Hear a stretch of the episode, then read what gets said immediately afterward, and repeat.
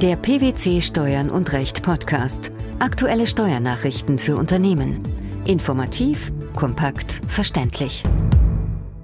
Herzlich willkommen zur 234. Ausgabe unseres Steuern und Recht Podcasts, den PwC Steuernachrichten zum Hören.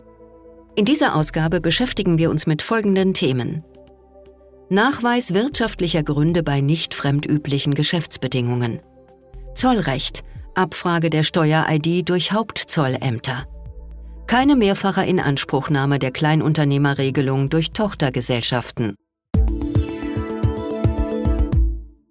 In einem am 12. Dezember 2018 veröffentlichten Schreiben nimmt die Finanzverwaltung Stellung zur Anwendung des Urteils des Europäischen Gerichtshofes in Sachen Hornbach Baumarkt. Dieses betraf strittige Fragen zur Gewinnkorrektur bei fremdunüblichen Geschäftsbeziehungen gemäß Außensteuergesetz, insbesondere zum Nachweis wirtschaftlicher Gründe für die gewählte Gestaltung. Was wurde entschieden?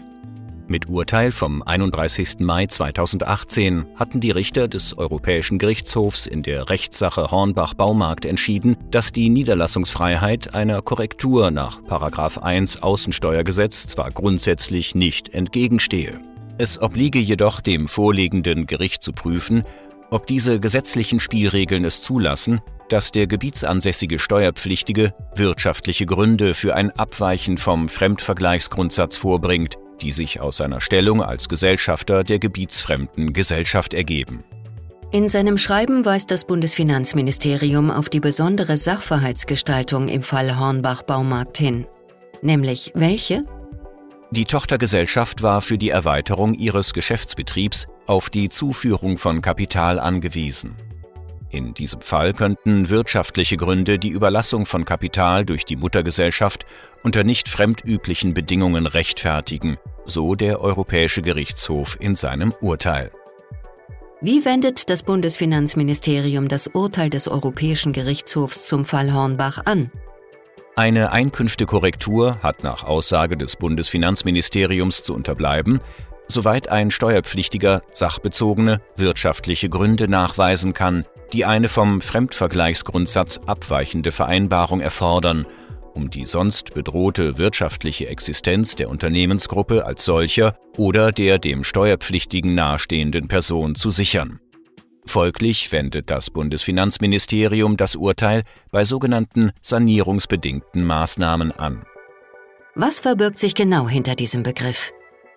Sanierungsbedingte Maßnahmen sind nach dem Verständnis der Finanzverwaltung solche, die darauf abzielen, die Überschuldung oder Zahlungsunfähigkeit zu vermeiden und den Fortbestand der nahestehenden Person bzw. der Unternehmensgruppe zu sichern.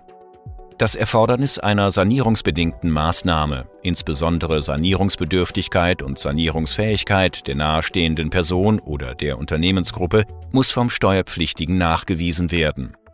In dem Verfahren Hornbach Baumarkt bezieht sich der EuGH auf die Niederlassungsfreiheit, weswegen, so das BMF klarstellt, die Entscheidung nicht auf Drittstaatenfälle angewendet werden könne.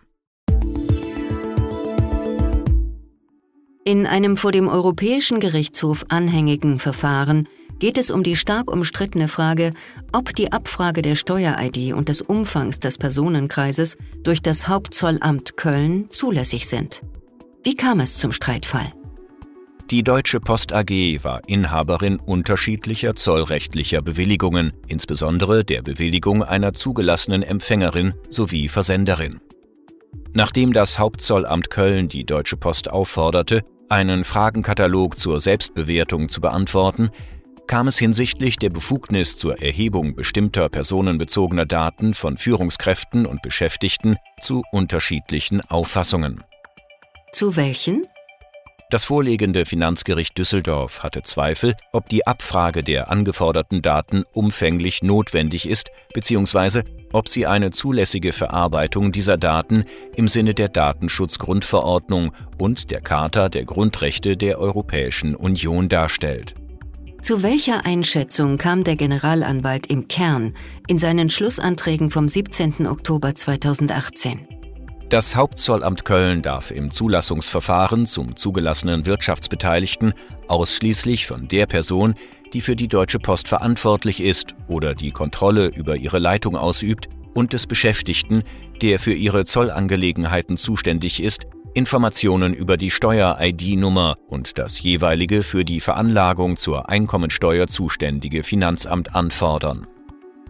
Die Anforderung der Daten darf aber nicht auf die Mitglieder des Aufsichtsrates, der übrigen Führungskräfte, zum Beispiel anderer Abteilungen, und auf die sonstigen Beschäftigten, vor allem der Zollabteilung der Deutschen Post, ausgedehnt werden. Klarstellend wird vom Generalanwalt festgehalten, dass die Steuerverwaltung aufgrund der Datenschutzgrundverordnung verpflichtet ist, die betroffenen Personen über die beabsichtigte Verarbeitung bzw. Weiterleitung ihrer personenbezogenen Daten zu informieren. Der Bundesfinanzhof hat entschieden, werden von mehreren Gesellschaften gegenüber nicht zum Vorsteuerabzug berechtigten Leistungsempfängern inhaltsgleiche Buchführungsleistungen deshalb nacheinander erbracht, um mehrfach die Kleinunternehmerregelung in Anspruch nehmen zu können, liegt eine zweckwidrige Inanspruchnahme der Kleinunternehmerregelung vor. Somit ist sie steuerlich nicht anzuerkennen. Wie kam es zum Verfahren vor dem BFH? Die betreffenden Leistungen wurden im Streitfall nicht durch die Klägerin, eine Steuerberatungs GmbH, erbracht, sondern durch mehrere KGs, an denen die Klägerin jeweils beteiligt war und die sämtlich Jahresumsätze unterhalb der Kleinunternehmergrenze erzielten.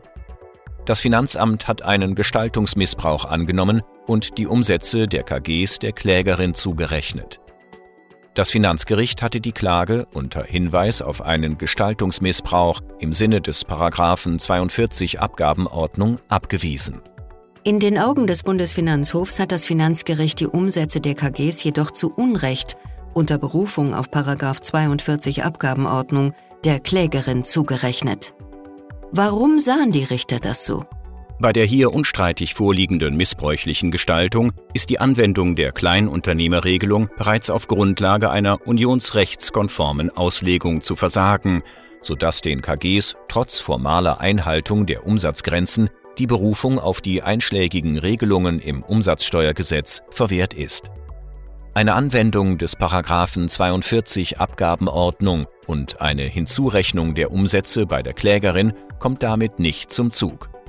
Jedoch ist den KGs eine Inanspruchnahme der Kleinunternehmerregelung in Übereinstimmung mit den unionsrechtlichen Vorgaben zu versagen, da sie zweckwidrig und missbräuchlich wäre. Wie begründeten dies die Richter? Die Bestimmung im Umsatzsteuergesetz zur Kleinunternehmerregelung wirke unionsrechtlich wie eine Steuerbefreiung. Diese soll nur Kleinunternehmer fördern, nicht aber solche, die durch Aufsplittung ihrer Tätigkeit auf verschiedene Mitgliedstaaten quasi unter dem Deckmantel der jeweils geltenden Kleinunternehmerregelung tätig seien, auch wenn diese Tätigkeiten in ihrer Gesamtheit den Umfang der Geschäftstätigkeit eines Kleinunternehmens objektiv überschreiten würden. Allerdings hat ein Steuerpflichtiger das Recht, seine Tätigkeit so zu gestalten, dass er seine Steuerschuld in Grenzen hält. Dementsprechend macht allein das Bestreben, Steuern zu sparen, eine rechtliche Gestaltung doch nicht unangemessen. Nein. Jedoch gilt dies nur, solange die gewählte Gestaltung zumindest auch von beachtlichen außersteuerlichen Gründen bestimmt gewesen ist. Eine steuerlich möglichst effiziente Abwicklung zur Reduzierung der Mehrwertsteuerbelastung stelle laut Bundesfinanzhof jedoch keinen rechtfertigenden außersteuerlichen Grund im Sinne der EuGH-Rechtsprechung dar. Es handele sich, so der BFH abschließend, um eine rein künstliche, jenseits der wirtschaftlichen Realität angesiedelte Gestaltung. Der Nachweis wirtschaftlicher Gründe bei nicht fremdüblichen Geschäftsbedingungen, die Abfrage der Steuer-ID durch Hauptzollämter sowie die mehrfache Inanspruchnahme der Kleinunternehmerregelung durch Tochtergesellschaften. Das waren die Themen der 234. Ausgabe unseres Steuern und Recht Podcasts, den PwC Steuernachrichten zum Hören. Wir freuen uns, dass Sie dabei waren und hoffen, dass Sie auch das nächste Mal wieder in die PwC Steuernachrichten reinhören. Steuerliche Beiträge zum Nachlesen finden Sie in der Zwischenzeit unter blogs.pwc.de slash steuern und recht.